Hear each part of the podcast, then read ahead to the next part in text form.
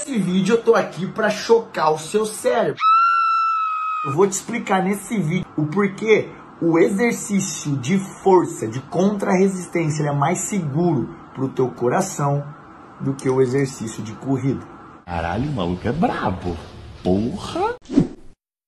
Fala, meus zoologistas da prática Tiradones, Carnevale aqui. Rapidamente, cara, eu preciso te explicar o porquê o exercício de contra-resistência torna-se mais seguro como proteção de um infarto agudo do miocárdio isquêmico quando comparado com o exercício de corrida. A primeira coisa que eu preciso te dizer é que quando você tem um exercício de corrida, acontece um evento, um fenômeno quanto à pressão arterial. Lembra que nós temos dois tipos de pressão arterial: pressão sistólica e pressão diastólica. Ora, em exercícios de corrida, exercícios dinâmicos, a sua pressão sistólica ela aumenta a fim de irrigar os seus membros inferiores, quem está ativamente aí, né? Os músculos estão participando ativamente do exercício, enquanto o comportamento normal de pressão arterial diastólica é se manter, ok? Se manter, ou seja, na corrida a pressão sistólica sobe e a pressão diastólica se mantém.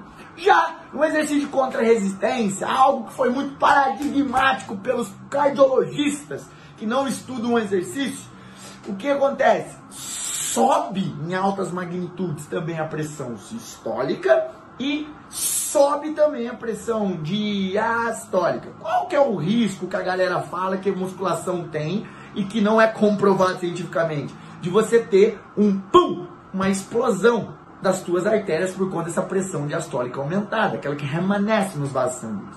Agora, por que, que o Tite Aradoni está falando que isso não tem comprovação científica? Até hoje na literatura ninguém morreu fazendo contra-resistência, não é relatado. O que eu quero te dizer é por que, que o exercício de contra-resistência ele é mais seguro do que o exercício de corrida. Permita-me te explicar. Quando nós falamos do nosso coração, nós temos quatro cavidades. A que importa para nós aqui nessa aula é o ventrículo esquerdo. O ventrículo esquerdo, que são as duas cavidades de baixo, elas chamam ventrículo. O ventrículo esquerdo, que é quem ejeta o sangue para o restante do organismo, ele tem a ejeção é, automática por uma artéria, uma das artérias principais que levam o sangue para o nosso organismo, tanto para a parte tronco encefálico cerebral quanto para o restante do organismo. Ela chama artéria aorta.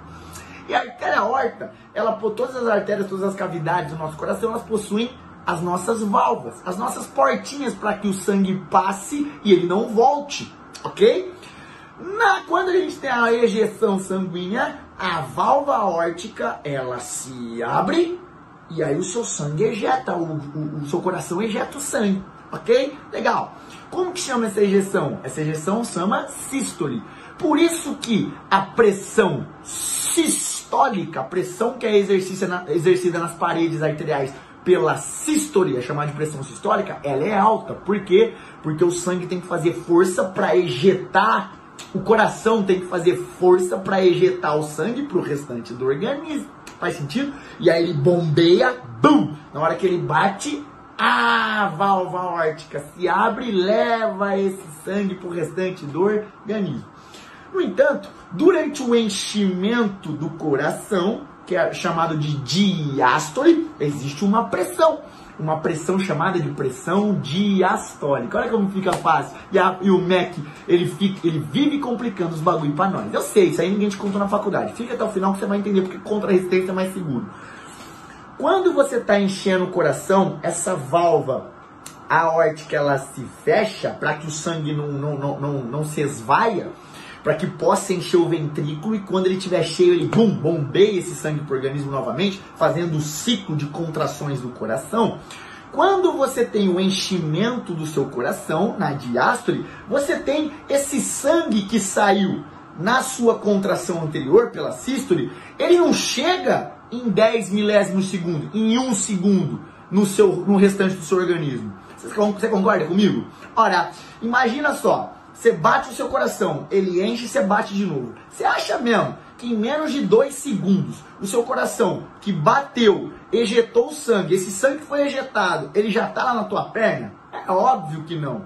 Ou seja, quando você está enchendo o coração para uma outra batida, para uma outra contração, para uma outra sístole, em outras palavras, existe um sangue que está remanescente na sua artéria e nos vasos sanguíneos.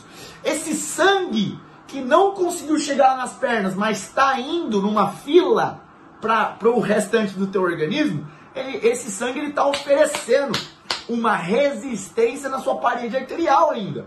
Por mais que não seja tão grande contra a pressão sistólica, mas esse sangue que está oferecendo ainda no enchimento do coração uma pressão na parede arterial é o sangue chamado que, que dá a sua pressão diastólica. É por isso que chama pressão diastólica, porque é o sangue que oferece resistência na parede arterial enquanto o seu coração está enchendo. Faz sentido? Ok, professor Adonis, e por que, que o exercício contra a resistência ele é mais seguro para essa questão do infarto agudo do miocárdio externo?